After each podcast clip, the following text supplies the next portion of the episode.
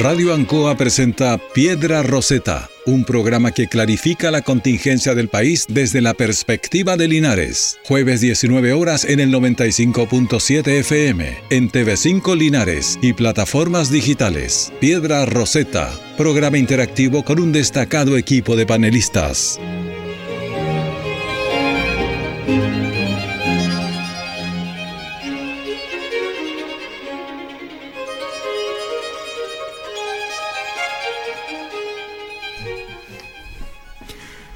Muy buenas tardes. Piedra Roseta, un espacio de análisis y discusión política aquí en los estudios de la Radio Ancoa de Linares, conjuntamente con el Canal 5 y en sus distintas plataformas para poder discutir, conversar, desmenuzar toda la realidad política y la contingencia nacional a través de la visión de cada uno de sus panelistas.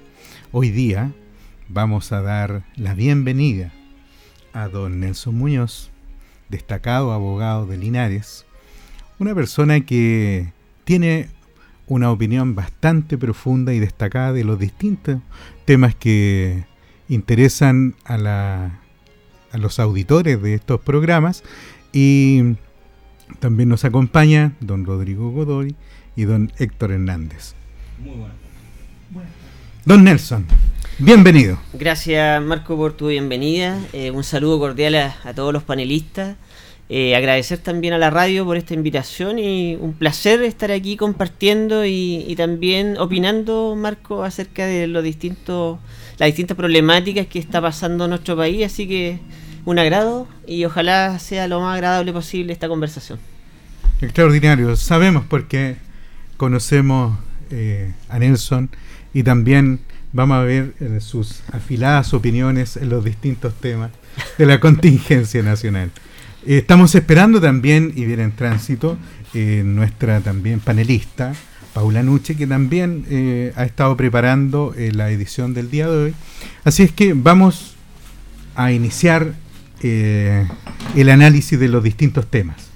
Un tema que se estableció como prioritario para la pauta tiene que ver con el análisis de la violencia, eh, que ha tenido bastantes puntos de expresión durante eh, las últimas semanas. Hemos visto con alta preocupación las situaciones que ocurren aún en la Araucanía, la situación de la delincuencia, el lamentable fallecimiento de un carabinero en actos de servicio que ha generado bastante eh, revuelo a nivel nacional y también con opiniones, pero también con solicitudes de soluciones a los distintos actores políticos. El tema se pone sobre la mesa y escuchamos a los panelistas. Don Héctor. Bueno, eh, muy buenas tardes, saludos a todos los oyentes de la radio, bienvenido estimado colega Nelson Muñoz, esperamos a Paula que se nos incorpora en cualquier minuto, pero agradezco la posibilidad de partir eh, a propósito del primer tema, que es la violencia en general, que ya lo hemos tratado porque nos parece relevante respecto a lo que está ocurriendo en el país, pero me gustaría enfocarme ahora eh, en los aspectos específicos de esta violencia que estamos viendo respecto a los escolares en general. Eh, en este minuto hay aproximadamente 5 o 6 colegios tomados en Chile, la gran mayoría en Santiago, por cierto. Eh, lo más relevante de esos colegios que son los llamados colegios emblemáticos, aquellos colegios que fueron señeros institucionales respecto del desarrollo republicano en nuestro país, el Instituto Nacional, el Colegio 7 de Niñas de Providencia, el Barros Borgoño, etcétera, etcétera, el Manuel de Salas colegios que fueron parte de la columna vertebral de la formación de la República y cuando digo esto hablo de esa masa crítica que eh, se integró a las clases dirigentes, pero por sobre todo que comenzaron a crear la clase media en Chile y que le permitieron al país adentrarse en una esfera de desarrollo eh, no solo económico, sino también eh, político, institucional y social, que con esa masa crítica permitió ir superando la pobreza porque esa masa crítica se educó, se formó para favorecer a Chile, siempre con una visión de Estado y de bien común. Los jóvenes que se formaban en esos liceos y en esos colegios pensaron Chile, no se pensaron a ellos mismos para salir a ganar dinero, sino que fueron educados y pensaron el bien y el futuro del país. Entonces lo que está pasando en esos colegios en Chile, aparte de ser muy penoso, de, afectarnos respecto de lo que terminó siendo una, idea de, educación pública tan relevante, que esté hoy en esas condiciones, en esa, en esa debacle, nos lleva también a la reflexión de la violencia como método de acción dentro de estos colegios. Y cuando hablo de la violencia, yo, lo, yo definiría esta violencia desde dos miradas distintas. Una primera mirada, a mi gusto, tiene que ver con una cuestión multidimensional que está asociada a eh, lo que está pasando en el país respecto de lo que se entiende por autoridad. Eh, lo que se entiende por autoridad paterna, materna, lo que se entiende por el respeto por el profesor, lo que se entiende por el concepto de orden, que son básicamente estos valores tradicionales que creo que están en conflicto, en crisis en Chile desde hace unos 20, 25 años, que además son reflejo de lo que está pasando en el mundo, porque la democracia es representativa, pero también estos pilares tradicionales de la democracia y de la cultura occidental están en crisis en el mundo y que eh, arrastran, por una parte, a la familia y las relaciones que se dan dentro de la familia, al colegio, al respeto que debe tener el alumno con el profesor y el profesor con el alumno, y entre los adultos, entre nosotros mismos. Lo vemos todos los días cuando uno va en el auto y nos falta la oportunidad que uno le pega un par de ah, al, chofer de al lado, y, y, esto lo ve uno constantemente, o cómo la señora se enoja con el, en, el, en el negocio, o el señor con el vendedor, etcétera. Lo vemos todos los días. Y por otra parte, hay una cuestión que tiene que ver con cómo esa situación específica de, eclosión, ¿ah? eh, de eh, desestructurar los valores tradicionales, ha sido tomada también por algunos movimientos, en específico, en estos colegios que he mencionado, anarquistas, algunos, y otros de ultraizquierda que haciendo carne lo que señaló este famoso pedagogo Paulo Freire en su minuto, que el profesor tenía que ser un activista político y el estudiante ser rebelde siempre, y por otra parte a Antonio Gramsci, que decía que finalmente la izquierda debía conquistar el poder a través de la educación, hacen carne motivan a estos estudiantes para que hagan carnes esa ideología y tenemos finalmente esta, este cóctel perfecto que tienen los colegios hoy en día, sobre todo estos colegios institucionales o tradicionales en las, en circunstancias en que se encuentran. Permíteme aquí el paréntesis para saludar a Paula Nuche, que se incorpora al panel. Vamos a, estamos discutiendo los temas relacionados con la violencia eh, en particular el enfoque que acaba de entregarnos Héctor relacionado con la violencia en los establecimientos educacionales y cómo esto hoy día está impactando en la sociedad. Te hago traspaso de la posta para que podamos seguir con el programa. Saludar a todos los auditores del 95.7 Piedra Roseta, siempre poniendo los temas importantes en el diálogo ciudadano. Hoy día además quiero saludar a un nuevo colega que tenemos el privilegio de que nos acompañe y poder mostrar su visión respecto de estos temas país tan fundamentales. Cuando hablamos de violencia, entendemos que existe una desvalorización tremenda y sistemática a la autoestima y también a los valores eh, eh por decirlo de una manera, intrínseco del ser humano. Si vamos viendo un análisis del último tiempo, yo lo hablo como una mujer media, porque tengo 32 años, no soy ni tan joven ni tan vieja, pero algo de experiencia ya he tenido a propósito de cómo ha ido cambiando la sociedad en los últimos 30 años. Yo veo con bastante dolor y con bastante desesperanza cómo lamentablemente lo que decía Héctor a propósito de la de generar ciertas ideologías en la juventud, en los niños, lamentablemente tienden a ser eh, mal utilizadas y también manipuladas. Yo recuerdo los tiempos que estudiaba en el Instituto Linares, año 2005, 2006, 2007, la enseñanza media, la única que era militante de un partido político era yo, y no precisamente un partido de izquierda.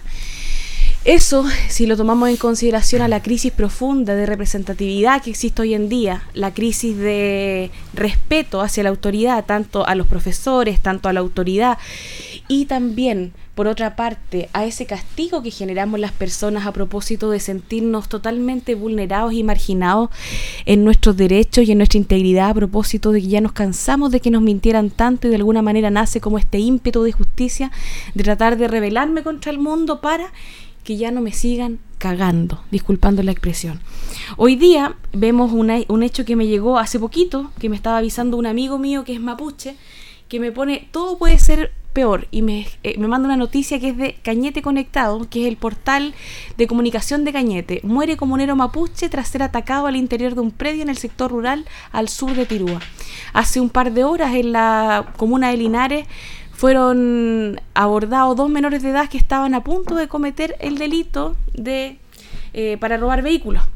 Entonces, ¿qué es lo que pasa? Que si vamos mirando no solamente en la región, en la provincia, en la comuna, nos damos cuenta que los hechos van escalando. La ministra del Interior, Isquia Siches, hoy día salió estableciendo de que iba a haber aumento de dotación en, en 17 comunas, dotación de carabineros. Pero mi pregunta es, y aquí quiero dejar abierto el panel para ustedes, mis colegas, eh, den su opinión. ¿Ustedes sienten que basta tan solo con incluir y aumentar la dotación de carabineros? Yo, en el fondo de mi corazón, creo que no. Sobre todo con la desvalorización que se le ha dado por parte de estas mismas personas que muchas veces critican tanto el actuar de carabineros y recordar también que la Convención Constitucional genera un cambio de carabineros de Chile a propósito de cambiarle el carácter militar a civil. Los escucho. Gracias, Paula. Bueno, em, quiero retomar un poco lo que, lo que decía Héctor. Creo que el tema de la violencia, eh, y lo que era también tema, Paula, de, esta conversación, la violencia escolar. Eh, hace tiempo atrás, a fines de 2020, leí en el Mercurio un artículo eh, que hablaba sobre un profesor de Harvard, que precisamente él ya presagiaba cuáles iban a ser las consecuencias del hecho de que los niños no tuvieran la posibilidad de acudir al colegio. Eh, principalmente eh, hablaba sobre eh, el hecho de estar en la casa, obviamente ya no había socialización. Y la socialización es un tema fundamental en los niños porque nosotros vivimos en sociedad. Y al vivir en sociedad convivimos y el hecho de que convivamos obviamente requiere que nosotros nos, sometamos a una serie de normas. Y yo creo que ahí está el problema de precisamente de lo que se, se ha hablado de, tanto de Héctor como Paula, el tema de, la, de, la, de los casos de violencia en, estudiantil principalmente se basa en que aquí hay una crisis con respecto a las normas, al cumplimiento de ciertas normas por parte de, los estudiantes. Que eso se ha ido eh, desfigurando también eh, con respecto a lo que ellos están viendo ah, constantemente. ¿Por qué razón? Porque aquí esta crisis que estamos viendo con respecto a la, a la problemática de, de la violencia escolar yo lo ataño, o sea, desde un punto de vista mediático, yo lo ataño a dos causas fundamentales. En primer lugar, la pandemia, que ha hecho que haya una desocialización de parte de los estudiantes. Em, y en segundo lugar, también yo lo ataño a los grupos sociales, porque los grupos sociales también han institucionalizado, institucionalizado la violencia como forma de conseguir y como forma también de lograr algunas cosas con respecto a una autoridad, a una autoridad que está completamente distante de los problemas sociales completamente distante. Hablando, eh, hablando desde el Estado, de los poderes del Estado en general.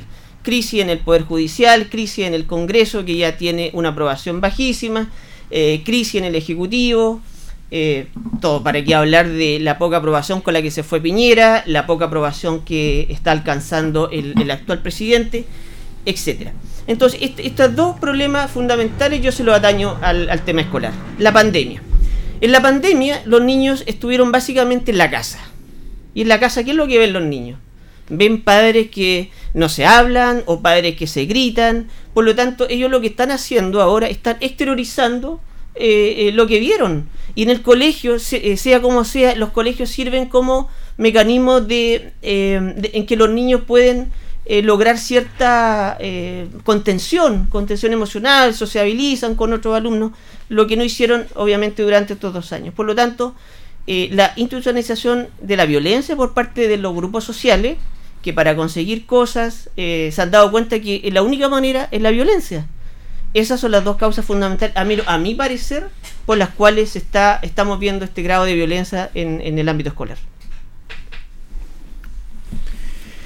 Yo creo que los derechos superaron a los deberes y nos olvidamos de los deberes.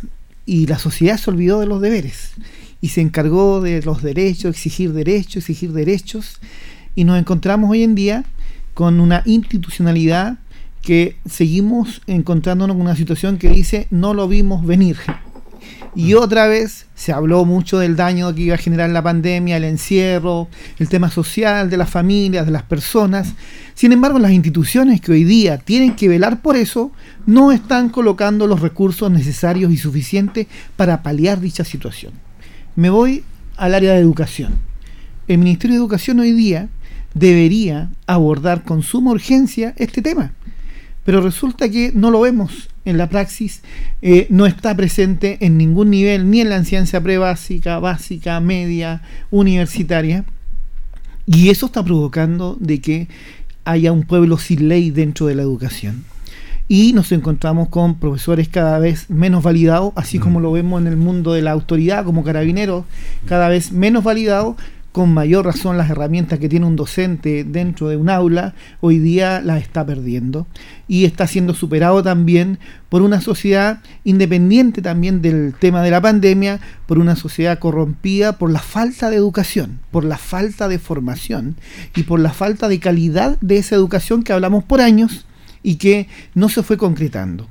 Los facilismos, los indicadores administrativos, en función de que económicos, ¿ah? una subvención escolar donde hay que mantener a estos chicos, hay que seguirlos promoviendo, de manera que el factor dinero sigue mandando, porque si la escuela no declara que tiene 100 alumnos eh, participando, entonces la escuela va a ver disminuidos sus ingresos por el tema de una subvención escolar.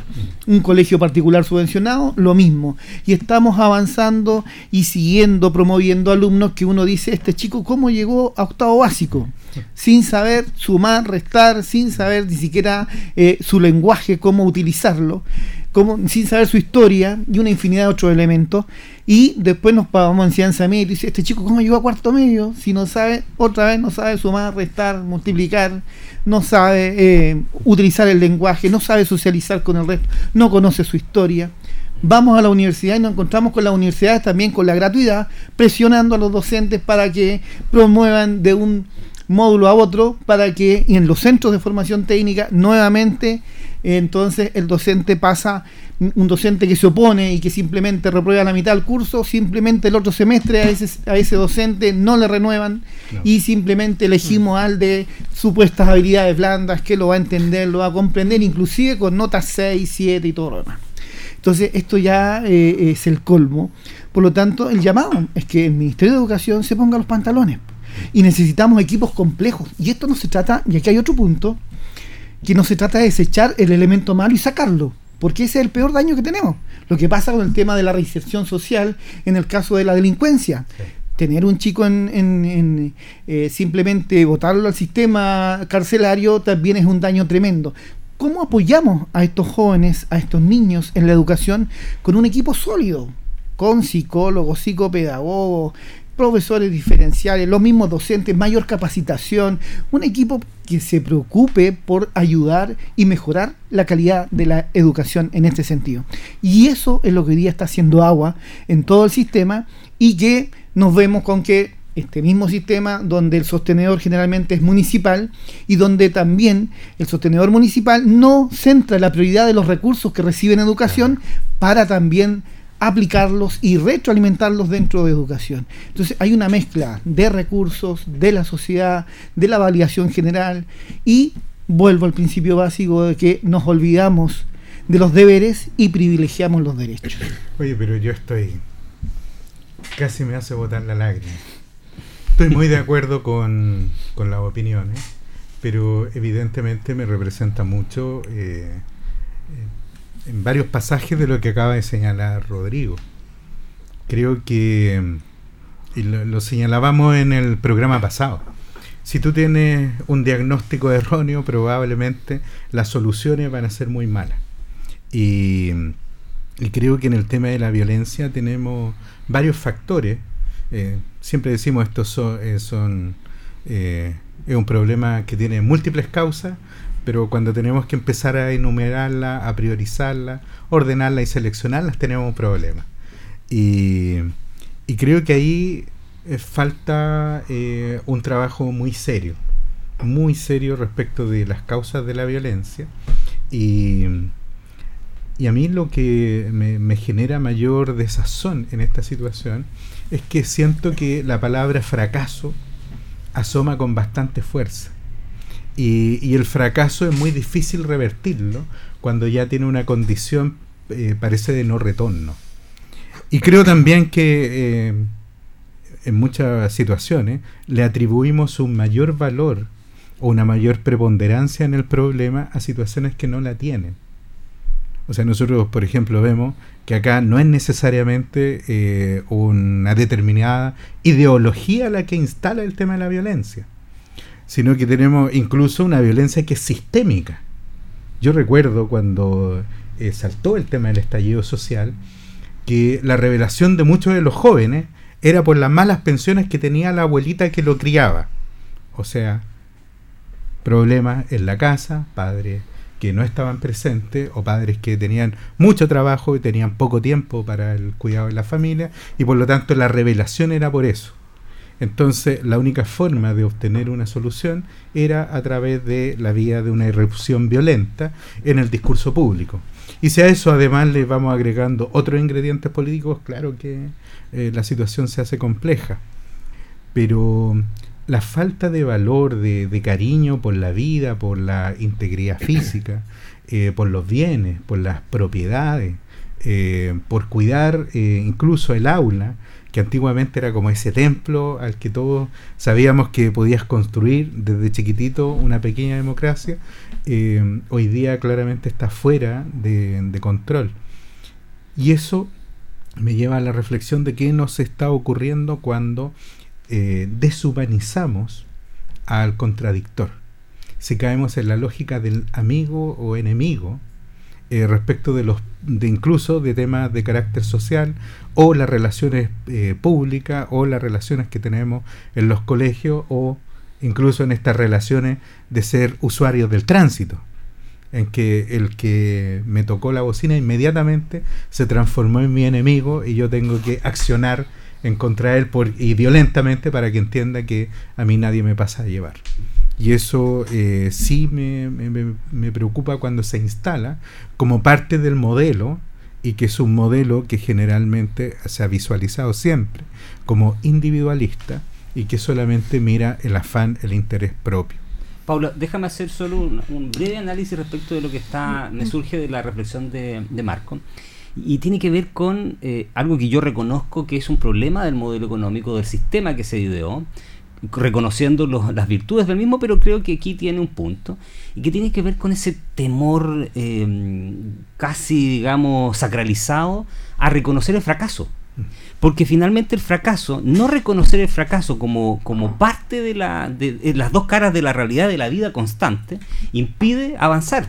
Mientras tú no reconoces el fracaso, que es lo mismo que está diciendo Rodrigo, tú mantienes un sistema que no funciona. Y eso se da en el mundo educacional, pero también se da en la política. Nunca reconocer que nos equivocamos. Ningún gobierno reconoce que se equivoca siempre son otros, siempre fue el gobierno anterior o son agentes externos, nunca hay un reconocimiento propio. Entonces yo creo que ese es un punto. Y esa sí es una cosa que es interesante que la sociedad chilena debería cambiar, empezar a entender que el, fracaso en la vida en general no es sinónimo de, de que todo se tira a la basura o de que no se puede superar yo siempre cuento esto como anécdota, los americanos en esto son, siempre nos dan algunas lecciones. En Estados Unidos existe el, el, empresario más valorado es aquel que tiene en su, en su libreta de vida fracasos. Es más, los bancos, los bancos financian a aquellas personas que tienen un historial de fracaso. Entonces yo creo que esa es una reflexión interesante de lo que sí se puede modificar en nuestro sistema. Quiero saludar a don Luis López, párroco de Parral que está conectado viendo Piedra Roseta. Un abrazo, padre querido. Y también al WhatsApp me escribe la psicóloga Rocío Fusté de acá de Linares que hace una acotación a propósito de lo que estamos hablando, una recomendación que me parece importante sobre todo hacia los padres que hoy día están en nuestra audiencia Piedra Roseta y que establece que algo importante que ella siempre recomienda a propósito para ir evitando la violencia desde la casa eh, por parte de los niños y adolescentes hacia el entorno educativo es darse tiempo diario como un ejercicio de conversar con ellos sin eh, que intermedie, por ejemplo, algún tipo de medio electrónico, o sea, sin el celular. Ella me dice, por ejemplo, que en su caso particular, en la crianza que ella ejerce, eh, viene a generar un acompañamiento que se da el tiempo todos los días de ir a buscar a su hija al colegio y de caminar, y que la hija vaya diciéndole todo las cosas que ella va sintiendo en el día y que le van generando frustración o que le van generando algún tipo de preocupación. De esa manera se logra de alguna manera amortiguar lo que el niño o el adolescente va sintiendo y que va reprimiendo en el corazón y que no manifiesta.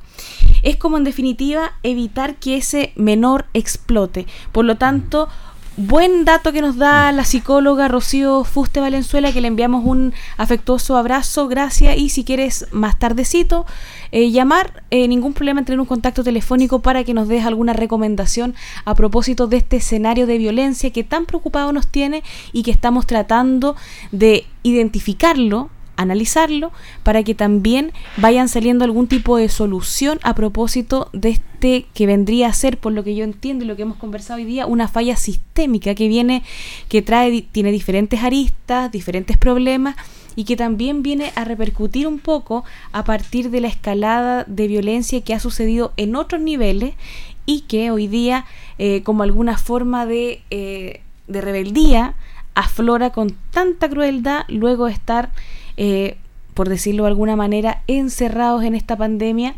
Pero no olvidar eh, también, eh, tuvimos con nosotros hace un tiempo atrás en la Radio Ancoa a la educadora de párvulos, Patricia Balboa Estrada.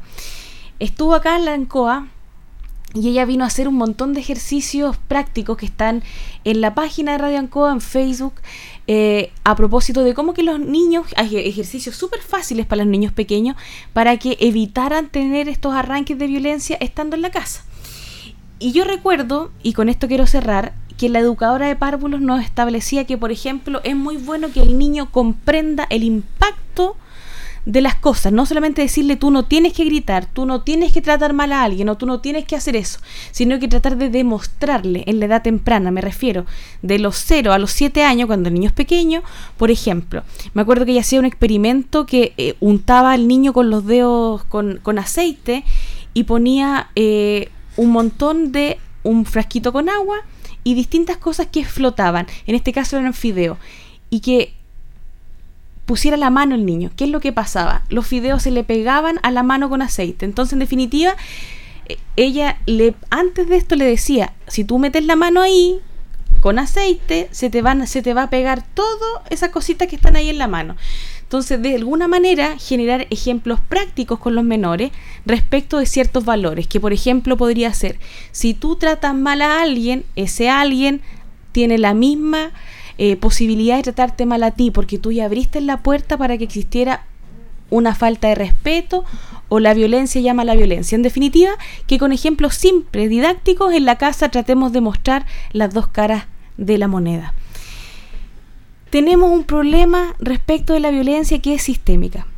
Yo les comenté lo que estaba pasando en la Araucanía a propósito de hace exactamente menos de 10 minutos que nuevamente tenemos un hecho de violencia. Estuvimos en un paro eh, de los transportistas, que ya entendemos que se va a terminar a propósito que hubo conversación con el Ejecutivo, pero tenemos un conflicto que no podemos desconocer. Y aquí quiero dejar eh, el inicio de algo que también está relacionado con la violencia, lamentablemente, pero desde otra arista. Vimos cómo hace un par de días atrás Salvador Millaleo, uno de los ideológicos, una de las personas que viene a generar todo lo que era el Estado plurinacional la chilena, de hecho que tiene bastantes publicaciones, abogado de la Universidad de Chile, doctor en sociología, que en definitiva venía a ser el encargado de los temas indígenas del gobierno del presidente Boric, presenta su renuncia a propósito y manifestando las desavenencias que existen con la ministra del Interior a propósito del manejo en los temas indígenas. Por otra parte, también nos hemos dado cuenta cómo, por ejemplo, eh, respecto de los principios fundamentales en la Convención Constitucional, el Estado plurinacional parece no estar establecido de esa forma, pero sí en otra parte del articulado. Nos damos cuenta también que está aprobado respecto del tema indígena en el borrador de la Constitución el tema de las autonomías territoriales. En todo esto que ha sucedido, también vemos cómo ciertos movimientos como Amarillos por Chile, Not Constitución y también eh, los grupos que históricamente se han establecido como se dice de manera simple, más a la derecha, manifiestan que eh, su preocupación respecto de mantener este Estado unitario, pero entendiendo que todos somos chilenos, basándose principalmente en lo que dice la Declaración de 1818, donde se establece que el trato a los indios será que todos somos chilenos. Es llamativo porque se dice también que hay una deuda histórica a propósito de lo que es la reivindicación de los derechos de los pueblos originarios. Pero la discusión se versa en de qué manera hacemos efectiva esa reivindicación manteniendo nuestra tradición democrática. De qué manera somos capaces de generar eh, un párale a la violencia, pero también un reconocimiento a, a culturas y a nuestra cultura ancestral manifestada en diversos pueblos originarios, pero de una manera que sea inclusiva y no que venga a generar división. El otro día una parlamentaria española manifestaba con preocupación cómo el, tema del Estado plurinacional, Cayetana Álvarez, eh, generaba una gran división a los chilenos, como un diagnóstico desde afuera. Pero también no es menos cierto que eh, a lo largo de la historia democrática después de los 90 en nuestro país hemos tenido una transición en donde a partir de lo que fue la creación de la CONADI, por una parte, ciertas restituciones de tierra que ya se han hecho efectivas, también ciertas políticas públicas que ha tomado el Ministerio de Bienes Nacionales, por otra parte, y también eh, el Ministerio de las Artes, las Culturas y el Patrimonio, cómo ha ido generando una inclusión respecto de la cultura de los pueblos originarios, se ha ido propiciando esta necesidad de más reconocimiento, más respeto y más dignidad. El tema es de qué manera lo abordamos de una manera que sea óptima y no que sea separatista ni tampoco estar teniendo un Estado o una constitución indigenista que ponga a unos por sobre otros y como bien hoy día decía Teresa Marinovich, convencional constituyente, lamentablemente se está generando una falta tremenda de lo que es la igualdad ante la ley al estar generando el aseguramiento de territorios y de ciertos derechos a un grupo minoritario de la sociedad. Estimados eh, panelistas de Piedra Roseta, ¿cuál es su visión para que nuestra provincia de Linares pueda tener un poco de luces de este tema que entre tanta palabra rara, a veces al cotidiano de la gente se le complica un poco entenderlo. Pero, ¿de qué manera podemos abordarlo para ir buscando un desarrollo que sea inclusivo, tolerante, pero lo más importante, que nos permite ir desarrollándonos, sobre todo en la provincia de Linares, que tenemos harta población mapuche y le enviamos un afectuoso saludo al Comapu, eh, liderado por grandes personas como el señor Cheuque, el señor también... Eh, la Lonco Yanquimán, que le envió un abrazo, Brigia Tureo, y Millapán, ese es el que se me olvida, tan agradable ese hombre que estuvo aquí también con nosotros en Lancoa. Cuéntenme, chiquillos, ¿de qué manera abordamos el Estado plurinacional, el reconocimiento de los pueblos indígenas, de alguna manera que nos permita mirarnos con cariño y no mirarnos con resentimiento? Nelson. Bueno, antes que, que, todo, digamos, eh, tú, Paula, dijiste hace un poco tiempo, hace un rato atrás dijiste, la violencia llama a la violencia. Esas palabras son súper importantes porque, a ver, eh, primero quiero eh, hacer una introducción antes de ir de derechamente a lo que es el Estado plurinacional. A mí hay algo que me preocupa eh, en demasía. Y, ¿Y por qué me preocupa? Porque es un tema que de alguna manera lo he vivido de cerca porque estoy casado con una persona que es colombiana y conozco muy, muy de cerca lo, que, lo, que vivió Colombia. Porque Colombia tiene, eh, tiene eh, dos, em, siempre los gobiernos tienen dos cosas de que preocuparse. Primero la delincuencia común y por otro, estado está, por otro lado está la guerrilla y está, otros problemas que yo los veo que de alguna manera hay cierto indicio que en Chile se están dando. En primer lugar la violencia en la Araucanía que la verdad las cosas yo creo que no sé si todos los que estamos acá tenemos claro más o menos en qué consiste el verdadero, cuál es la, verdadera razón por la cual se está dando la violencia en la Araucanía. Eh, eso me preocupa porque eh, yo creo que el, Estado, yo no lo veo preocupado de, qué política, digamos, va a primar, si va a primar la política de eh, prevenir, la las políticas, digamos, prevencionistas o las políticas coactivas, o sea, reactivas por parte del Estado con respecto a, qué va a pasar con eso. Entonces, desde ese punto de vista, eh, Paula, Eh, creo que el, Estado chileno tiene que, ser, tiene, en primer lugar tiene que tener un, actuar integrador. O sea, eh, si no existe el Estado, eh, nos andaríamos nosotros matando uno a otro. Y es lo que, y lo que también veo que está sucediendo, porque cuando empiezan a surgir ciertas ideas de que la delincuencia, por ejemplo, los delincuentes son víctimas, por ejemplo, víctimas del sistema, entonces porque son víctimas del sistema, bueno, hay que darle un trato especial pero la persona que también es víctima del delincuente también es víctima. Por lo tanto, se va generando una cadena de, violencia que en algún momento se puede desatar y puede ser incontrolable. Quería, eh, quería tocar ese tema porque considero relevante para lo que estamos, estamos diciendo con respecto a la violencia. Ahora, con respecto al Estado plurinacional, a ver, desde mi punto de vista, eh, yo siempre he tenido la idea que Chile es un Estado unitario, que Chile es un Estado homogéneo eh, he tenido la posibilidad de conocer gran parte de Chile y una de las características yo creo que, o una de las cosas que nos caracterizan es que tú vas a Arica y vas a Punta Arena y hablamos igual, eh, tenemos prácticamente las mismas costumbres, las mismas ideas, por lo tanto eh, yo creo que lo que dice la, la congresista española, efectivamente yo le, encuentro bastante eco de que, que la nueva constitución establezca a Chile como un Estado plurinacional, puede llevarnos en primer lugar a una división, a una división entre los chilenos que puede ser eh, el remedio peor que la enfermedad. Eh, yo creo que desde el Estado unitario, de lo que hemos sido desde 1818 con la Declaración de Independencia, eh, yo creo que sí podemos lograr la integración de los pueblos originarios. pero eso tiene que ver también con, con políticas serias con respecto a, a, solucionar estos problemas, porque yo no, no, no recuerdo, desde al menos desde que yo tengo conocimiento, desde la vuelta a la democracia, que haya habido alguna política concreta, alguna política seria con respecto a, cómo solucionar los problemas de los pueblos originarios. En primer lugar, la problemática de los pueblos originarios que más está candente y, que más eh, ha tomado, digamos, eh, vuelo desde, mi calculo yo, de fines de los 90, porque antes esto no, no, no, se escuchaba mucho, ha sido principalmente con el pueblo mapuche. Eh, con el pueblo mapuche, los que, si recordamos historia, el pueblo mapuche hasta 1818 era un pueblo que estaba protegido. Era un pueblo que, eh, cuya protección consistía básicamente en que ellos no eran incapaces para vender tierra, ley que se derogó ese año.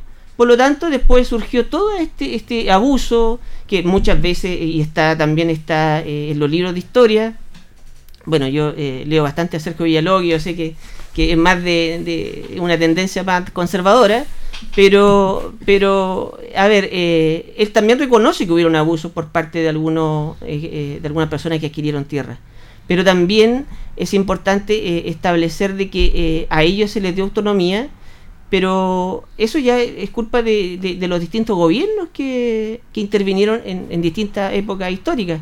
Por lo tanto, eh, mi opinión concreta es que eh, yo no veo con muy buenos ojos el Estado plurinacional. Yo creo que eh, desde otro punto de vista del Estado unitario podríamos crear y pensar en políticas cómo integrar de mejor forma a los pueblos originarios. Con mayor participación, a lo mejor cuando hubo la reforma al sistema binominal, aquí los panelistas yo creo que están todos de acuerdo, y lo conversamos, me acuerdo con Héctor, porque teníamos un programa en esa época, eh, se hizo la modificación a la eliminación del sistema binominal y hubo la oportunidad de crear eh, ciertos cupos a los pueblos indígenas. Pero no se hizo. ¿Por qué? Porque no existió la voluntad política y no existió la voluntad política. Yo soy de la idea de que esta nueva constitución, ¿cuál era la, cuál era la problemática eh, o cuáles eran las demandas que exigía la, la, gente? No era precisamente, o no estaba en primer lugar una nueva constitución. mejor salud, mejor pensiones, y todo eso eran problemas que eh, eh, se podían haber solucionado con el Poder Legislativo. Pero el Poder Legislativo, él asumió una posición muy cómoda, ¿ah? porque dijo, no, que lo solucione una nueva constitución. Pero ellos no fueron capaces de asumir esa, esa responsabilidad. Y nosotros a ellos les tenemos un mandato para que legislen. Pero no ocurrió eso. Por lo tanto, yo creo que aquí a veces la discusión se, se, se nubla tanto que al final terminamos hablando de otras cosas y no de lo que es esencial, Pablo un análisis bastante certero respecto de lo que significa hoy día o, la implicancia que tendría el Estado, el estado plurinacional con eh, los hechos que hoy día estamos viviendo día tras día. Héctor, Estado plurinacional, una necesidad, un capricho, algo que hay que discutir o un avance progresivo. Un error absoluto completamente errado respecto de la realidad forma que tiene usted tan respecto a la realidad eh, que nos asiste como eh, en esta república unitaria tal como lo dice Nelson. El concepto correcto es multiculturalidad. Y lo, y lo voy a decir con harto conocimiento porque eh, yo me dediqué a estudiar durante mucho tiempo las migraciones. De hecho fue mi tesis de grado. Cuando recién en Chile se estaba produciendo los primeros fenómenos de migraciones en este país, finales de los 90 y el concepto claro es multiculturalidad, no plurinacionalidad. El concepto de plurinacionalidad, que además está mal entendido porque la Asamblea Constituyente le da un sentido que no tiene nada que ver con el concepto real, que dice relación básicamente con distintas naciones de pueblos originarios viviendo una cultura distinta en un territorio común. Eso es. Y si tú llevas eso a la práctica en Chile no existe se ha dado en, lugares donde precisamente los mecanismos que la sociedad política y, eh, la, clase política ha encontrado son las de las autonomías. Y las autonomías políticas en Chile no existen ni han existido nunca. Y el claro ejemplo de eso es España. No tiene nada que ver con la realidad de los pueblos originarios en Nueva Zelanda, en Australia y en Estados Unidos. Aquí hay una confusión notable que tiene que ver básicamente con una cuestión ideológica. Vuelvo a insistir, el concepto de plurinacionalidad está asociado a naciones ¿ah? que tienen una cultura, una raigambre histórica distinta, pero que están dentro de un territorio relativamente común. Y vuelvo a insistir, el ejemplo clásico es España. Los vascos en el norte no tienen nada que ver con los, los, sevillanos o andaluces, los, gallegos con los catalanes. Esa es la realidad de, multi, eh, de plurinacionalidad. El concepto correcto es multiculturalidad, que tiene que ver con culturas distintas. Porque les voy a dar un dato si ustedes no lo saben, pero los oyentes, para que los oyentes lo sepan. El porcentaje mayoritario del ADN chileno, miren lo que les voy a decir, del ADN chileno, y esto es un estudio que hizo la Universidad de Chile hace ya unos 10 años atrás, es fundamentalmente con los pueblos del norte chileno. Atacameños, Aymarás, Licanantay, no mapuche. La gente está eh, confundida, la gente cree que somos mayoritariamente mapuches los chilenos. Y el mestizaje en Chile se dio fundamentalmente con los pueblos del norte. Recuerden que los pueblos del sur eran belicosos y la frontera de Chile estaba en el Biobío. La mezcla que se dio entre el español que conquistó Chile fue con los, los pueblos originarios del norte, no con los del sur. Los pueblos originarios del sur se mezclaron poco, tanto así que los pueblos del del sur extremo de Chile fueron eliminados y exterminados por los europeos que llegaron a esa zona. Los Onas, los Selman, los Fueguinos en general, los Changos fueron perdón, eh, no los Changos, pero los otros pueblos fueron eliminados. Los Alacalufes fueron eliminados por los europeos que llegaron a esa zona. Y los pueblos que se mantuvieron relativamente incólumes, de ahí viene la famosa, el famoso poema, ¿cierto? Eh, la Araucana, fueron los mapuches porque eran belicosos y no se mezclaban.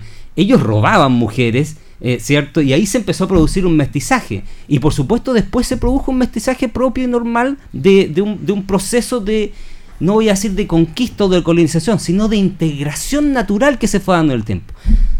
Termino con eso respecto al concepto. Déjame entrar solamente brevemente, porque este es un tema para largo, respecto de lo que yo sí veo en el conflicto mapuche. El conflicto mapuche tiene en este minuto para mí dos grandes aristas. Una arista que tiene que ver con una cuestión eminentemente social, política, perdón, social y económica, la pobreza. No es cierto, y aquí también quiero ser tajante, si me equivoco, por favor que me lo digan, por supuesto que van a haber visiones en contra, pero no es cierto que el, Estado chileno haya abandonado a los pueblos originarios. No, el Estado chileno ha descuidado a los pueblos originarios. ¿Por qué no es cierto que, no los que los ha abandonado? Porque el Estado chileno sí ha aplicado políticas en favor de los pueblos originarios. Y así como mencionaba Paula, una serie de, eh, de beneficios, yo les voy a mencionar solo un par de cositas que, que, que recabé. Primero, tienen becas para educarse. Hay beca indígena.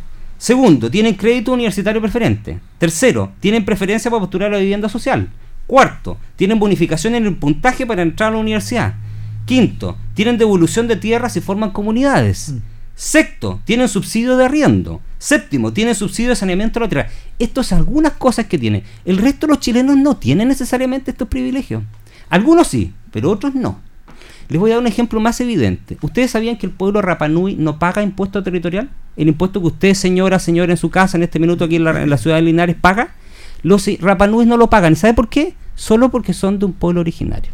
Viajan casi gratis. Y que viaja, además tienen un subsidio de, de traslado, de transporte nacional y eh, desde, el continente de acá. Ah, tienen además, por supuesto, eh, eh, digamos, hostales para los jóvenes. Bueno, pero mire, yo no quiero decir con esto que aquí hay una mala aplicación de la política. No, en el fondo aquí tiene que haber una cuestión, hay una cuestión de privilegiar ciertas situaciones de cierto desamparo que el Estado ha tenido, pero que el Estado ha abandonado a los pueblos originarios, eso es falso. Completamente falso. Hay muchos temas más, pero doy, doy la palabra. Marco. Eh, bueno, eh, en el relato tanto de Nelson como de Héctor, me, siempre me surge la pregunta que ¿Cómo opina el del frente? Eh, porque evidentemente si yo le estoy diciendo, no, lo que usted plantea no es plurinacionalidad, sino que multiculturalidad, dice, bueno, perdóname, pero eh, yo he estado en esto durante unos 200 años peleándolo y probablemente eh, el asunto es un poco más complejo. Y, y además, yo creo que esta situación vuelve o volvemos a, a, tocar con que el medio se comió al problema. O sea, hoy día eh, los temas que están puestos a propósito del trabajo de la Convención Constitucional y que estamos con la olla Marmicoc, estamos tratando de digerirlo, después de digerirlo, tratar de entenderlo, después de entenderlo, y después tratar de imponérselo al otro. Eh, para que entienda. Porque si no, si no, no está la solución, eh, probablemente lo vamos a tener puesto en la constitución. Y eso también es peligroso. Peligroso ¿por qué? Porque eh, probablemente si los conceptos siempre son de dominación, de pacificación de, o de, la falta de entendimiento de la otra cultura, eh, para que entienda, digamos, que ha estado beneficiado, que lo hemos tratado bien, que no lo hemos maltratado, pero tampoco le damos espacio en algunos, en algunos temas eh, para que esa voz, para que esa historia, para que ese tema está eh, presente, se haga efectivo. Imagínate que eh, tú citabas a Sergio Villalobos, que Sergio Villalobos prácticamente los trata de personas que no entienden que se les tienen que llamar araucanos, porque bueno, porque así lo determinamos este, este grupo societario, entonces, pero ¿por qué se quieren llamar mapuche? O sea, ¿por qué tienen en este caso, la soberbia de querer denominarse como ellos quieren denominarse. Entonces, esas situaciones yo creo que nos ha faltado un, poquito de caridad, un poquito de comprensión y, de entender también que estos problemas a veces no pasan solamente por tratar de entender cómo son, son las cosas, sino también de, de entender y comprender. Respecto de Salvador Millaleo, y respecto de, los problemas que pueden existir al interior del gobierno, cómo se está abordando esto. Yo insisto, nuevamente estamos en estas situaciones donde nos estamos concentrando en las personas o en temas demasiado puntuales, que es algo también respecto a la violencia. Nosotros vemos, por ejemplo, la situación eh, en máxima expresión porque murió un carabinero, pero a nivel país son múltiples las situaciones en las cuales los carabineros ven peligrar su vida y no solamente porque están recibiendo un balazo, eso es lo más violento. También existen fases intermedias de la violencia que están viviendo. Pasa lo mismo en los colegios. Entonces, el análisis, desde mi perspectiva, también tiene que tener esta visión de que eh, el ser tan tajante en algunas cosas o el ser tan determinante puede que no sea la solución puede que eh, estemos eh, simplemente tratando de imponer una visión respecto de lo que nosotros entendemos, lo que nosotros creemos, lo que nosotros vemos, y que si el que no lo entiende, básicamente tiene que ser expulsado del sistema. Y a mí me pasa mucho con el tema de, lo que se discute en la Convención Constitucional. O sea, si hoy día eh, que se plantee la plurinacionalidad Y por último, que se defina, que las comisiones ordenen ese asunto, pero que después establezcamos que estos son atentados contra la igualdad ante la ley, ya empezamos con otras aristas que a mí me parecen complicadas, porque terminamos ensuciando a veces una discusión que podría ser mucho más fácil de sacarla si ponemos otros conceptos, como el respeto a las diferencias, como el respeto a, la, a las culturas, como el respeto incluso a aquellos que se entienden como naciones distintas. Y, y que eso eh, también sea parte de lo que se debe agregar a la Constitución. Señor Pueblo- Godoy. Pueblo, nación mapuche, dice el presidente cuando se refiere a- al pueblo mapuche que nosotros lo nombramos por años, ¿no es cierto? Yo voy a hacer una pequeña recolección histórica que también empecé a revisar y me di cuenta de que, mm, fíjate que la dejación del mundo político ha hecho que una infinidad de hechos históricos se transformen en errores históricos. Nos ¿cómo diría la palabra? A ver, nos, se nos fueron las luces en, en el año 1879, finaliza con la Guerra del Pacífico, preocupados del norte, y nuestros vecinos nos vieron a nosotros preocupados con otros vecinos peleando, entonces la pelea estaba allá, y vienen los argentinos y nos quitaron la Patagonia completa cuando nosotros teníamos plena eh, uso sobre eh, toda la parte sur de este continente. Sin embargo, la desperdiciamos por simplemente no valorar lo que tenemos. Cuando nosotros, hay un dicho muy claro que dice, tú valoras a las personas cuando las pierdes. Valora hoy día a ciertos profesionales eh, una vez que los perdimos y nos dimos, ¡ay, qué tremendo currículum tenía! Y qué tremendo aporte pudo haber sido. Lo mismo ha ocurrido con nuestro territorio, ha ocurrido con eh, no aprender a convivir desde este punto de vista. Tú mismo, eh, Héctor, nombras el sistema español naciones que conviven dentro de un mismo país. Resulta que no fuimos buenos alumnos porque no aplicamos esa metodología aquí en nuestro país. Cuando simplemente excluimos a un pueblo y lo dejamos tranquilo. Por algo se llama la frontera en la zona de, eh, de la inicio de la novena región, porque Chile llegaba hasta ahí y se pegaba un salto y después seguíamos hacia el sur. Entonces, ¿qué pretendemos? ¿Es viable que Chile hoy día se vuelva a dividir, se separe definitivamente y nos tengamos que pegar un salto para seguir avanzando hacia el sur y dejar ahí una nación mapuche? Una nación mapuche que también, o un pueblo mapuche, no sé cuál es la definición hoy día, es clara porque tengo tremenda confusión en eso, eh, que también migró por su falta de políticas de preocuparse de ellos, tuvo que emigrar a la gran capital. Y hoy día nos encontramos con una tremenda población mapuche Urbana. en urbana, exactamente, en la región metropolitana. Así como también tenemos una tremenda población que viene de los pueblos originarios del norte, centralizada en las grandes metrópolis del norte. Entonces, ¿por qué? Porque no fuimos capaces de visualizar la problemática, entender y mirar siempre desde el escritorio cómo opera eso. Y no consideramos al protagonista de la situación y sentarlo a la mesa y preguntarle cómo se siente en primer lugar, cómo vive, cómo subsiste y cómo lo podemos ayudar. Simplemente alguien, una persona, mandó a otro, un tercero, hizo un estudio, le trajo un informe y en función de ese informe empezamos a tomar decisiones. Fíjate que existe un economista muy famoso, Michael Porter, que él decía simplemente, "Ah, tú tienes información secundaria e información primaria para una toma de decisiones. Y lamentablemente la política se ha basado en información secundaria y no en la información primaria. Y nos llenamos de asesores, y hoy día también lo vemos, que tenemos el tema de pastelero a tus pasteles. Y cualquier persona hoy día se cree asesor de otro o cree que porque es cercano tiene la facultad de entregarle conocimiento a otra persona y con información secundaria. ¿Cuántos casos, cuántas situaciones nos encontramos que tenemos la biblioteca más, nutrida en el Congreso Nacional de pseudos investigadores, donde ni siquiera salen los asesores de ahí del Congreso, sino que van a la biblioteca a consultar un par de cosas para asesorar a un tipo que está dos oficinas más allá? Entonces, hemos perdido la investigación, hemos perdido considerar al protagonista para tomar decisiones importantes y relevantes. Y eso hoy día causa heridas, causa, eh, como dice el, el humorista, el daño ya está hecho. O sea, nos encontramos con situaciones, una, una quebrada eh, relación entre los pueblos originarios con eh, con, con, la nación que los acoge, o sea, con el pueblo chileno. O sea, de alguna manera hay, hay grupos tan radicalizados que somos el enemigo, en el fondo. Hay una guerra, tenemos guerrillas, tenemos gente que se formó, que se preparó, que fue a otro lado a, para enfrentar a su propio, a sus propios eh, compatriotas.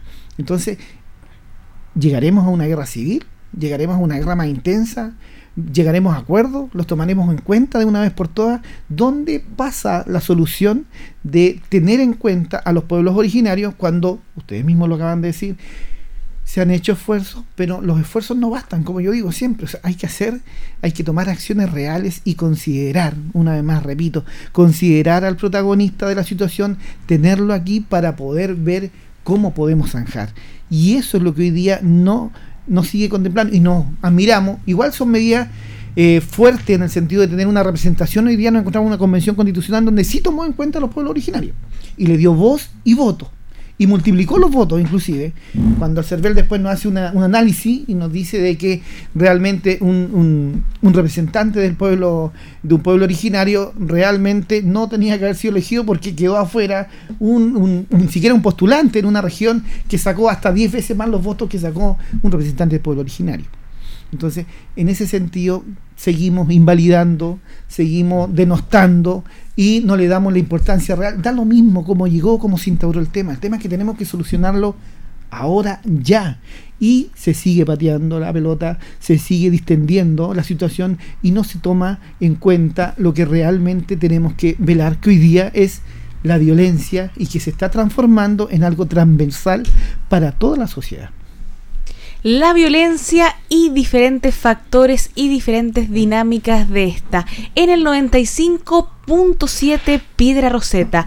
Vamos a un pequeño corte y vamos a conversar con la psicóloga Rocío Fuste, a la cual le vamos a hacer una consultita y vamos a seguir conversando de la contingencia nacional, específicamente de las normas que vienen y que están aprobadas en el borrador de la nueva constitución. Quédate con nosotros.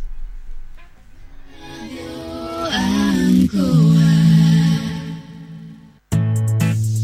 Escuche bien, nuestra salud emocional es muy importante. No lo tomemos a la ligera. Una ansiedad, depresión, estrés, tratados a tiempo, es nuestra mejor decisión. Agende hora para su terapia con la psicóloga Leslie Espinosa, destacada profesional con atención online o presencial. Reservas al WhatsApp más 569 4058 3589. Vivamos con toda nuestra potencialidad.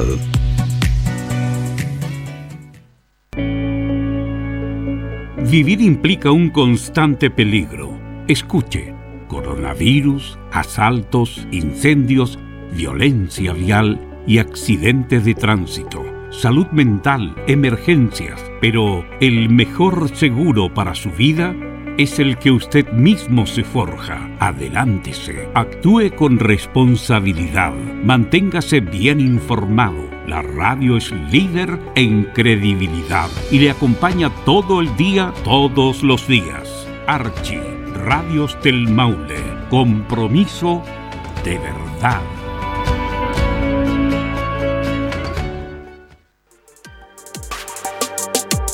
El coronavirus se transmite de persona a persona cuando tiene contacto cercano con un enfermo. Por ejemplo, al vivir bajo el mismo techo, compartir la misma sala en un hospital, viajar por varias horas en un mismo medio de transporte o cuidar a un enfermo sin la debida medida de protección. Usa de manera correcta tus elementos de protección personal.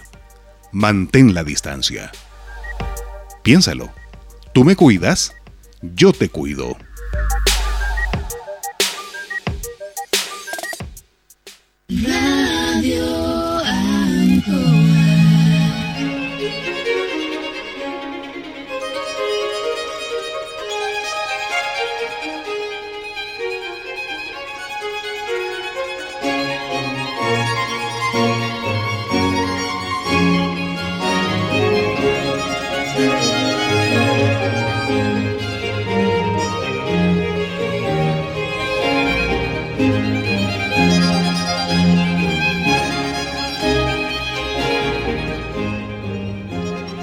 Estamos en pie de Roseta conversando siempre semana tras semana de lo importante que pasa a propósito de estar informados con el acontecer nacional.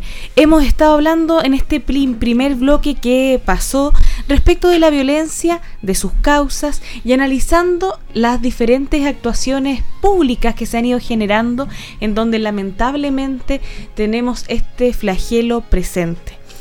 También eh, estuvimos recordando algunas recomendaciones de profesionales expertos en el área eh, respecto de cómo generar conciencia en los niños en este proceso de pandemia que lamentablemente generó eh, bastante cambio en lo que entendíamos la crianza responsable y cómo generar hábitos de socialización que fueran efectivos a propósito de una buena vinculación vamos a tener un contacto telefónico con una profesional de nuestra comuna de Linares, una mujer joven que eh, tiene bastante importancia a propósito de la manera en que ella se ha desenvuelto profesionalmente en nuestra comuna, específicamente eh, apoyando psicológicamente a grupos que eh, de alguna manera han sufrido algún tipo de exclusión por algunas razones específicas. Estoy hablando de Rocío Fuste, la que tuve el placer de conocer en los tiempos del Instituto Linares. Rocío, muy buenas tardes. Hola Paula, ¿cómo estás? Muy buenas tardes, Rocío, ¿cómo estás? Bien, muy bien, ¿y tú? Bien, muy agradecida acá, te damos un abrazo por parte de todos los panelistas de Piedra Roseta. Como te comentaba y como estábamos viendo el programa, hemos estado hablando de la violencia, cómo lamentablemente se ha ido apoderando de tanto del aspecto público como privado de los ciudadanos y específicamente de este segmento etario que podemos entender como los jóvenes y adolescentes de nuestro país con conducta bastante violenta. De ahí nace la pregunta que te queremos hacer y que tú nos ayudes desde tu expertís profesional.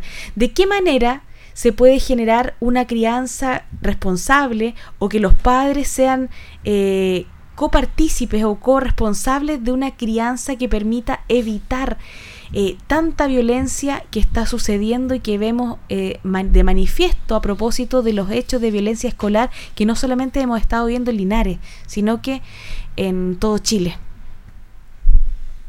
Bueno, Paula, primero hay que recordar, ¿cierto?, que estamos en un contexto bien particular, ¿cierto? Fueron dos años de pandemia en donde nuestras dinámicas, nuestras formas de relacionarnos cambiaron radicalmente. Entonces, de igual manera, estamos nuevamente adaptándonos a esta nueva forma. Entonces, desde ahí, por supuesto, si ya para nosotros como adultos esto ha sido difícil, imagínate para un niño, para una niña, para un adolescente que están en periodos críticos del desarrollo del crecimiento a nivel neurobiológico, son cerebros inmaduros que están tratando de entender qué les pasa, están tratando de identificar, decodificar sus emociones y desde ahí gestionarlas. Entonces, en esta adaptación, una respuesta es la violencia, puede ser, ¿cierto? Además, recordar que ellos están expuestos a un montón de contenido a través de las redes sociales, de juegos, entonces por supuesto que una respuesta que como tú decías vamos a encontrar y nos alarma como adultos es los altos niveles de violencia. Entonces, como mamás, como papás, como cuidadores, primero tenemos que ser espejos, somos un espejo para nuestros niños, para nuestras niñas, entonces desde ahí la coherencia, ¿cierto? El cómo estamos actuando, el cómo nosotros estamos respondiendo al estrés muchas veces quizás no nos damos cuenta, pero ante una situación, ante alguna conciencia, ante ciertos niveles de estrés, cuando estamos sobrepasados, no respondemos de las mejores formas. Y nuestros niños, nuestras niñas, los adolescentes nos están mirando todo el rato. Entonces ahí siempre tenemos que ser muy conscientes de cómo estamos actuando. Eso como punto clave, El mirarnos a nosotros mismos. También con los niños, con las niñas por sobre todo, puede ayudarnos mucho las rutinas. El tener rutinas establecidas, ¿cierto? Van a ayudarnos a tener mayor orden, mayor coherencia, que ellos puedan predecir lo que va a pasar durante el día. Eso reduce mucho los niveles de incertidumbre, les da más seguridad. Eso es clave. además con los adolescentes va a ser fundamental el establecer límites, límites claros, límites definidos, para que ellos sepan que sus acciones tienen consecuencias. ¿Cuáles van a ser esas consecuencias? Siempre tenemos que eh, hablar desde la coherencia también, ¿cierto? Que les haga sentido las consecuencias que van a tener estas acciones. Eh, Rocío, buenas noches. Nelson Muñoz por acá en el programa. Hola, Nelson. Eh, mira, Rocío, mi pregunta es bien sencilla. Eh, ¿Tu opinión acerca de cómo el modelo social eh, promueve la violencia, mm, básicamente a través de la legitimidad? ¿Cuál es tu opinión al respecto, Rocío? ¿Cómo el modelo promueve la violencia? Claro, cómo el modelo social promueve la violencia, así que tal como la estamos viviendo ahora o como la estamos observando en, en nuestros estudiantes. Bueno, a mí me parece que, como comentaba, las mismas redes, ¿cierto? Los mismos medios y el abordaje que se le da a estas situaciones me parece que no es muchas veces el más adecuado, ¿cierto? El eh, mostrar tan exacerbadamente ciertas conductas y muchas veces no brindar herramientas o no generar espacios de discusión desde los valores, desde el acercarnos, desde promover eh, el encuentro, instancias de conexión, de involucrarnos con nuestros niños, con nuestras niñas, de adentrarnos en nuestro, en sus mundos emocionales, de poder entenderlos, ¿cierto? Entonces siento que muchas veces, claro, nos bombardean con información, con noticias, ¿cierto? Y nosotros quedamos alarmados. Y desde ahí pareciera ser que es insuficiente también las herramientas que se nos brindan. Entonces pienso que ahí eh, falta compensar, ¿cierto?, con más herramientas, estrategias, instancias que promuevan también el diálogo, la conversación, valores, que desde ahí también podamos eh, ayudar, ¿cierto?, a conducir nuestra conducta hacia un modelo más empático y consciente. Eso. Muchas gracias, Rocío. Estábamos con Rocío Fustén en el 95.7 Piedra Roseta hablando de la importancia de generar conciencia y de tener esta conducta de espejo como adultos con nuestros niños para también evitar que siga escalando la violencia. Muchas gracias, Rocío. Buenas tardes. Gracias a ustedes. Buenas tardes. Seguimos avanzando. Se nos vienen muchas cosas. Colega Héctor, cuénteme. A ver, eh, estaba también dentro de los temas eh, de preocupación, de discusión, eh, dentro de nuestra pauta, pero por supuesto todos los días la ciudadanía se va eh, enterando del devenir del el desarrollo de la Convención Constituyente. Y entre los tantos temas que han ido aprobando ya como integrante o, de, de, este, de este proyecto de constitución que aprobaremos o rechazaremos en su minuto en el plebiscito de salida, se ha planteado ya dentro del borrador eh, eh, la posibilidad de la reelección del presidente de la República en forma inmediata para el periodo siguiente.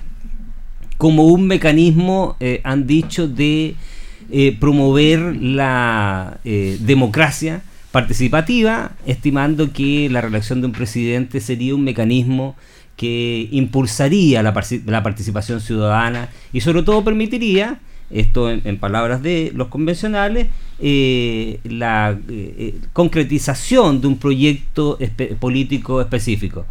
Eh, solo para introducir el tema y voy a abrir la, la, la, la discusión, eh, por cierto que en este minuto resulta muy acomodaticio respecto de quién detenta el poder en este minuto y la mayoría de la Asamblea Constituyente, por lo que eh, abro la discusión respecto de la conveniencia o no de este tema. ¿Puedo? Por favor. Por favor. Ya que me afloran las ideas inmediatamente. Aquí hay dos caminos para los que están viendo mediáticamente y rápidamente. No sé si ahora creen en las encuestas o no creen en las encuestas. Porque si creen en las encuestas, no saldría reelecto. Ahora, si no creen en las encuestas, podría ser reelecto. Yo creo que me voy más al punto de fondo. Yo creo en los proyectos. Y veo que eh, la alternancia. Y, y, cuando hablamos del sistema también de, de, de la violencia, este sistema fíjense que se ha ido adaptando a tantos niveles y a tantas distintas situaciones que nos pega también en esta situación. Y nos damos cuenta de que en el trabajo cuando alguien no funciona, lo más fácil, lo más rápido es despedir, cambiar y traer otro. Fíjense que lo mismo nos ha pasado a nosotros con los gobiernos.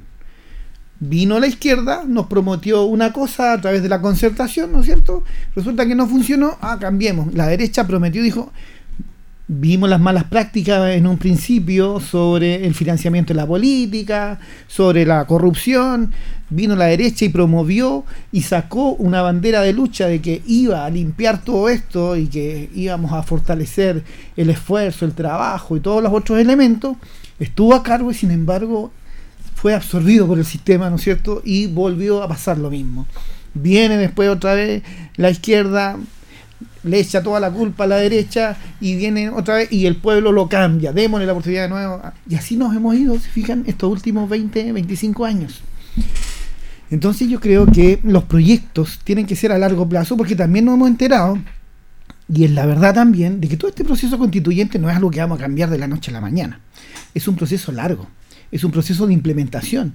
Por lo tanto, también debería velarse por un proyecto colectivo y aquí es donde el llamado a la clase política es a el proyecto de los acuerdos, o sea, pongámonos de acuerdo, pues si de alguna manera de un lado dicen, oye, sí, realmente el diagnóstico dice que este es el problema y yo también coincido contigo, y de este otro lado también, oye, sí, también es el mismo problema, entonces trabajemos en conjunto, pues. olvidémonos de, de, este, de esta estigmatización, eh, perdón, estigmatización de colores políticos y trabajemos por un bien común que se llama el pueblo chileno, tratar de solucionar nuestros problemas internamente de manera de que validemos procesos y que se haga, por ejemplo, si viene un nuevo proceso eleccionario dentro de cuatro años más o puede que venga dentro de dos años más, que sea un colectivo general, donde haya un consenso general y podamos trabajar por el país y no seguir viendo quién tiene el protagonismo o el poder para seguir gobernando.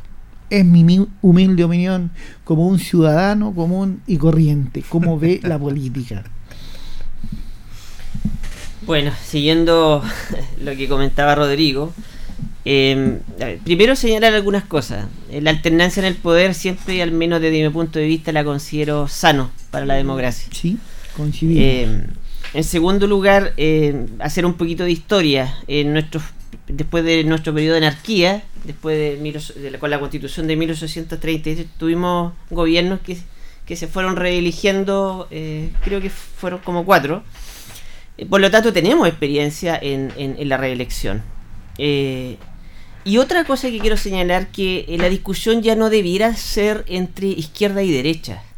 ¿ah? Yo creo que debiera ser, como lo dice, eh, lo dice alguien por ahí que, leí hace tiempo, eh, aquellos países que atraen capitales, no aquellos países que espantan capitales. Oppenheimer.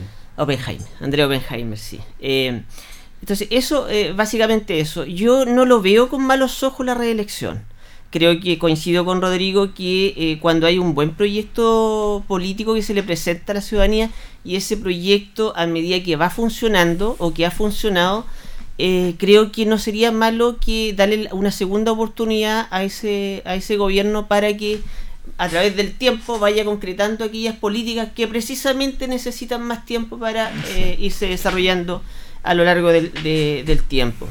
A veces incluso eh, un solo periodo obviamente eh, deja truncado algunos proyectos políticos y creo que en eso nosotros hemos tenido bastante experiencia.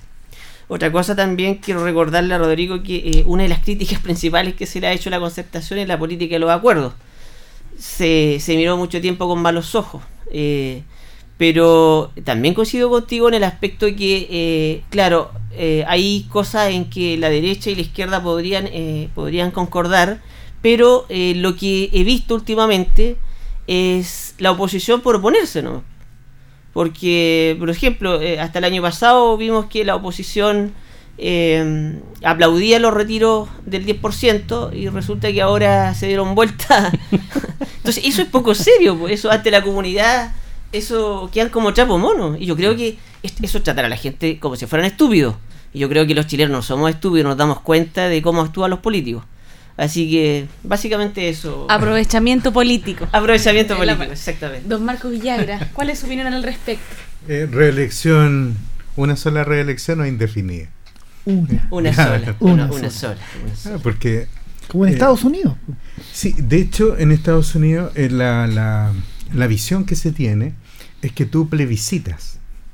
Al, o sea, eh, el tema a los cuatro años, saber si lo está haciendo bien, sigue.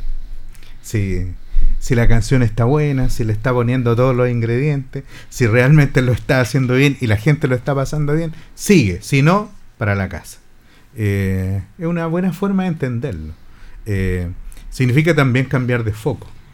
Ahora, desde mi perspectiva, en razón de lo que nos enseña el, los últimos ciclos políticos y también la historia que hacía referencia a Nelson, el, el tema de la reelección eh, está súper interesante en la medida y, y, aquí uno tiene que ver cuáles son las ganancias políticas y además cómo se legisla o cómo se establecen las conversaciones en el corto plazo, como lo dice Héctor. O sea, claro, si los incumbentes hoy día están viendo eh, si, si es reelegible el, el actual presidente, probablemente eso no aporta mucho a una buena discusión. Por el contrario, creo que la ensucia. Eh, y por, lo, por la misma situación, yo creo que ya lo vimos a propósito de cuando se discutió el tema del Congreso Nacional, saltaron todos los incumbentes a decir que ahora sí somos importantes, que el Senado ha hecho tantas contribuciones a este país que realmente yo me quedé sorprendido. O cuando te dicen... ¿Cuándo es el buen momento? o cuando te dicen, estamos en una sequía legislativa. Bueno, yo le diría, mira, tienen una cartera tan interesante de proyectos que podrían sacar que, digamos, no le haría mal avanzar, digamos, hasta que llegue el diluvio prometido por el gobierno. Pero también creo que es importante ver cuáles son eh, el estado actual de, de la política. Esta política mediática, esta política del de la ganancia corta. A nosotros nos toca ver, y nos ha tocado ver muchas veces, que el Consejo Regional del Maule está discutiendo un tema y aparecen inmediatamente todos los consejeros regionales autoatribuyéndose o atribuyéndose el, esta política, esta ganada. O sea, comunidad, usted tiene este camino porque yo lo peleé para usted. Los diputados decían, este puente deberían ponerle el nombre de este diputado porque yo fui el que eso. Yo no sé cuántos dueños tiene hoy día el proyecto Santuario de la Naturaleza porque me digamos eh, se me eh, se me acabaron los dedos de la mano y de los pies para saber quiénes son los padres y las madres. Y esa situación realmente eh, es lo que termina generando un cansancio. Porque finalmente lo que las personas así como lo, lo visualizábamos, Sistema público o privado de atención de salud. Yo creo que muchas veces la gente dice, mire, no me importa si es público o privado, pero por favor que me atienda. No me importa de qué color es el gato, lo importante Exacto, es que lo importante es que case ratones. Y, y muchas veces nos engolosinamos con, con, con, con discusiones que finalmente cuando tienen que llegar a la realidad concreta, a la cotidiana, que el corte del asunto, y eso nos pasa con las pensiones. Si la gente no reclama o no pide o no quiere los retiros porque odie necesariamente a los sistemas, sino porque simplemente cuando una cosa no funciona, es mejor, y yo conozco muchas personas que hicieron su retiro por, no, no por el temor que se lo expropiara el Estado, sino por el temor de que se lo llevaran a un paraíso fiscal. Entonces son situaciones en las cuales uno tiene que estar pensando en que la desconfianza que existe hacia el, sistema político, la desconfianza que existe hacia los representantes, el temor que existe a que eh, las, ganancias, sean cortas. Porque eh, hoy día, y también eh, lo tocábamos hace un tiempo atrás, cuando se discute respecto de, la de mantener el carácter militar de la policía, de, de carabineros de Chile, o pasarlo a ser una policía del orden civil, eh, yo te digo, esto necesita ríos, tinta, necesita mucha gente discutiendo, mucha conversación, mucha historia, mucha, mucho Porque si nosotros logramos determinar o se establece en una constitución eh, una situación de esta naturaleza, vamos a tener situaciones sumamente críticas. Porque eh, Chile nació con una policía, militarizada. Entonces, esa situación que está vigente desde el año 27, si mal no recuerdo, si nosotros tenemos una situación de esa naturaleza. Con un hombre nacido en Linares. Mm. Claro, y además tenemos carreras que se han establecido, se han estructurado. Entonces, claro, los cambios de, esa naturaleza tienen que llamar un, un, poquitito a la reflexión, independientemente de que si uno ve las experiencias internacionales y tanta escritura que existe respecto a esta situación, uno puede llegar a la conclusión de que en realidad lo que necesitamos y lo que la gente quiere es que eh, la policía realmente les brinde seguridad con respeto a sus derechos fundamentales y que además de eso eh, todos estemos remando para el mismo lado y que no sean los delincuentes quienes terminan finalmente encerrando a las personas en sus casas, eh, invadiendo los espacios públicos y que la policía en definitiva no sepa qué hacer frente a estas situaciones y termine cooptada también por eh, situaciones de, mm, en, donde se han apropiado ilícitamente de recursos y que genera cáncer y que genera desaprobación social. Eh, breve, la reelección tiene dos trampas si bien yo tampoco me pongo per se a la reelección, pero tiene dos trampas, sobre todo en el sistema político que tenemos en Chile. Y el primero es la, el sistema presidencial. El sistema presidencial, tal como lo conocemos nosotros, le da una, un poder eh, sobredimensionado al presidente de la República. Y esa es una cuestión que cuando tenemos o se generan liderazgos que son populistas, son muy peligrosos porque manejan una cartera de recursos y, una mediatización del poder que es peligroso. Se puede derivar en dictaduras. Y la segunda trampa de las reelecciones son cuando no existen contrapesos. Los contrapesos están dados fundamentalmente por los sistemas de elecciones en los congresos, en los parlamentos. Y cuando tú tienes un sistema como de, proporcional de elección de parlamentarios como el chileno, en este minuto yo diría que es un mal negocio la reelección mm. para la democracia, digo yo. No, es un, no le haría bien a la democracia un sistema eh, esta norma de reelección con, el, con, la, con la, disgregación, la dispersión de poderes de fuerzas políticas en el Congreso actual. Eh, lo ideal y lo que uno ve en países como Estados Unidos o Inglaterra, que tiene un sistema parlamentario, es que tú tienes un fuerte contrapeso desde el Congreso y un, y una, y un sistema de reelección. O sea, muy bien, te dice el sistema, usted que, así, que lo ha hecho bien, tiene la posibilidad, como tú lo dijiste en Estados Unidos, de plebiscitar el apoyo y mi aprobación para continuar este programa. Muy bien. Yo tengo ese poder como presidente de la República o como primer ministro. Pero por otra parte tengo un gran contrapeso que está en el Congreso. ¿ah? Y ahí hago el balance de los poderes. Porque esa es la gracia del sistema democrático, que es contrarrestar un poder respecto del otro. Tú tienes el Poder Judicial que finalmente los controla a todos, digamos, desde, el ámbito de la juridicidad de sus acciones. Pero si tú no tienes esos contrapesos y generas la reelección, tú tienes situaciones como la que terminaron pasando en Venezuela o terminaron pasando en Nicaragua. O sea, tú llamas de una u otra manera a los populismos y terminas, terminas en algunos casos cayendo en las dictaduras. Eso respecto a la reelección. Pero déjame hacer un alcance respecto a la policía. Porque evidentemente la policía chilena requiere modificaciones requiere cambio, requiere ayuda. esto es importante. Ayudar a la policía, si la policía nos cuida a nosotros, a todos los ciudadanos, es el pilar del Estado de Derecho. Y yo creo que uno de los cambios que sí son interesantes, y vuelvo a insistir eh, respecto a lo que planteaba también Rodrigo, que tiene que ver con el mérito y que tiene que ver con ganarse el respeto, volver a ganarse el respeto, porque también es responsabilidad de carabineros volver a ganarse el respeto de la ciudadanía. Mm. Pasamos por un periodo que fue la dictadura, donde todos sabemos lo que hizo carabineros y las Fuerzas Armadas en general. Luego en democracia, en cierto sentido, en cierto momento, policía se ganó, se volvió a ganar el respeto de la ciudadanía. Era la institución más valorada. Era la institución más valorada.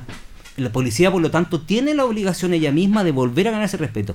Y creo yo que una forma de volver a ganarse respeto a las policías es eh, valorando y promoviendo el mérito. Y yo creo que una alternativa sería en Chile terminar con los escalafones dentro de la policía y generar y promover el mérito dentro de la policía, como ocurre en las naciones occidentales, mm. sobre todo las de origen anglosajón, donde el carabinero entra a una escuela de policías y asciende en grado de acuerdo a su mérito y terminar con este clasismo que existe dentro de, Carabineros. En general, las Fuerzas Armadas, quizás en la aviación, en, el ejército serán necesarios, pero yo creo que en Carabineros no. porque además también, y es cierto, Carabineros debe tener un componente de cercanía social y civil yo tampoco estoy tan en contra de esa idea de la civilidad dentro de mm. Carabineros, pero tiene que estar asociado siempre a que la policía es una institución que hace cumplir la ley, que tiene facultad de imperio, es decir, hacen cumplir las resoluciones de los tribunales y aplican y son el brazo del Estado de Derecho y por lo tanto tiene que tener un carácter militarizado, pero por supuesto con estricto respeto a los derechos fundamentales, a su normativa pero en base al mérito, como existen las policías en el mundo más desarrollados, como Scotland Yard, por ejemplo importante discusión que estamos teniendo en el 95.7 en Piedra Roseta. En esta oportunidad no estoy de acuerdo con mis compañeros eh, del panel. Yo no estoy a favor y no me parece positiva de ninguna forma una reelección presidencial, que vemos que una de las propuestas que está en el borrador para la nueva constitución no es por capricho, sino que por lo que paso a mencionarles a continuación. Creo que nuestro sistema, al no tener de manera objetiva ciertos mecanismos como el referéndum revocatorio, que fue rechazado por la Convención Constitucional para ser incluido en este proyecto de nueva constitución, y así también el voto programático, que ha sido bastante majadera en este espacio, en este medio de comunicación de eh, manifestar la importancia que tiene a propósito de ir fomentando los programas versus las personas en política para poder mejorar la calidad de la democracia y también generar un sistema de medición del, cumplimiento de los objetivos de los gobiernos, sin esos dos mecanismos me parece lamentablemente que es como un salto al vacío que no sé si realmente nos lleve a un buen puerto.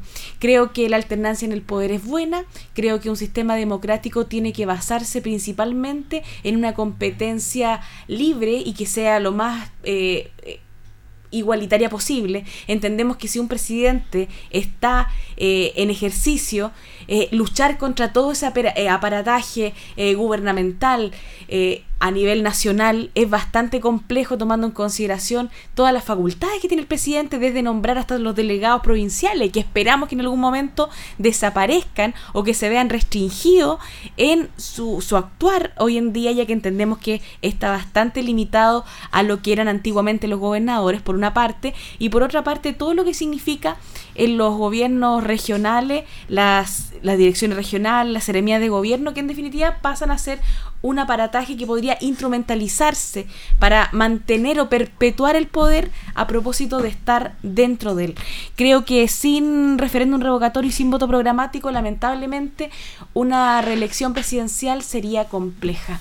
Avanza la tarde, ya está oscuro y frío Linares, pero por lo menos hemos tratado de generar discusión relevante para usted, que está en la casa y que se informa en la radio de Linares en el 95.7. Queridos colegas eh, profesionales de esta provincia, ¿de qué manera se despiden de nuestra gente? Em, muchas gracias Paula, yo me quiero despedir con una reflexión que hice hace unas eh, par de semanas atrás, eh, se dictó finalmente la condena en contra de los asesinos y del brutal, los brutales delitos que se cometieron en contra de Emilio, aquí de la vecina comuna de Longaví, y solamente hacer la reflexión de que la justicia cuando es rápida, cuando es presta, cuando es oportuna y además cuando se aplica desde mi perspectiva correctamente, puede traer paz. Eh, uno de los elementos fundamentales que debe cumplir un ordenamiento jurídico es llevar justicia, paz social, certeza. Y como siempre, mi cariño para la familia y para toda la comunidad de Longaví. Bueno, eh, como última reflexión, eh, yo quiero eh, referirme a que ayer la convención aprobó el pago o el, tema de la expropiación en, la nueva constitución. Solamente referirme de que el derecho a propiedad eh, según mi punto de vista, es el pilar, el pilar fundamental para el desarrollo de una nación. Eh, encuentro que faltaron muchos aspectos que debieron haberse discutido en este, en este proyecto o en, esta norma que se aprobó. Creo que es una norma aprobada y quedó bastante coja. Espero que eh, exista la posibilidad de que la convención lo reconsidere en alguna etapa posterior. Así que eso básicamente, y bueno, y como en mi primer programa, agradecer también la invitación. Eh, ha sido un agrado participar, espero haber sido un aporte y bueno, despedirme de la comunidad, de todos nuestros oyentes y, y de todos ustedes. Así que muchas gracias. Gracias a ti.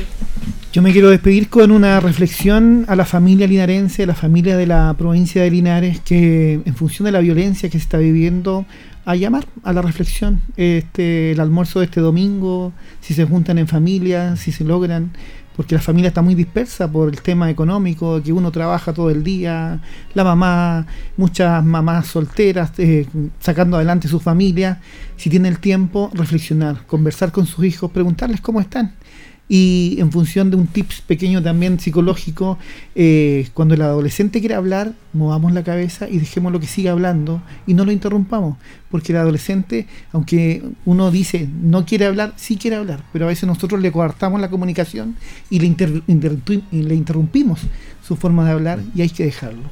Por lo tanto, escuchemos a nuestros hijos, escuchemos a la familia.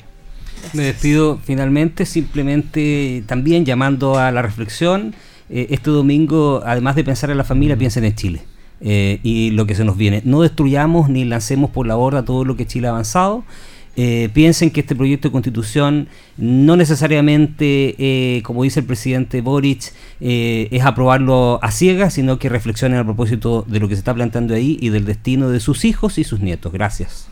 Libertad, dignidad y respeto. Piedra Roseta 95.7. Nos vemos la próxima semana. Chao, chao. Buenas noches. Radio Ancoa presentó Piedra Roseta, análisis de la actualidad y la importancia de conocer el nuevo orden. Informarse es vital.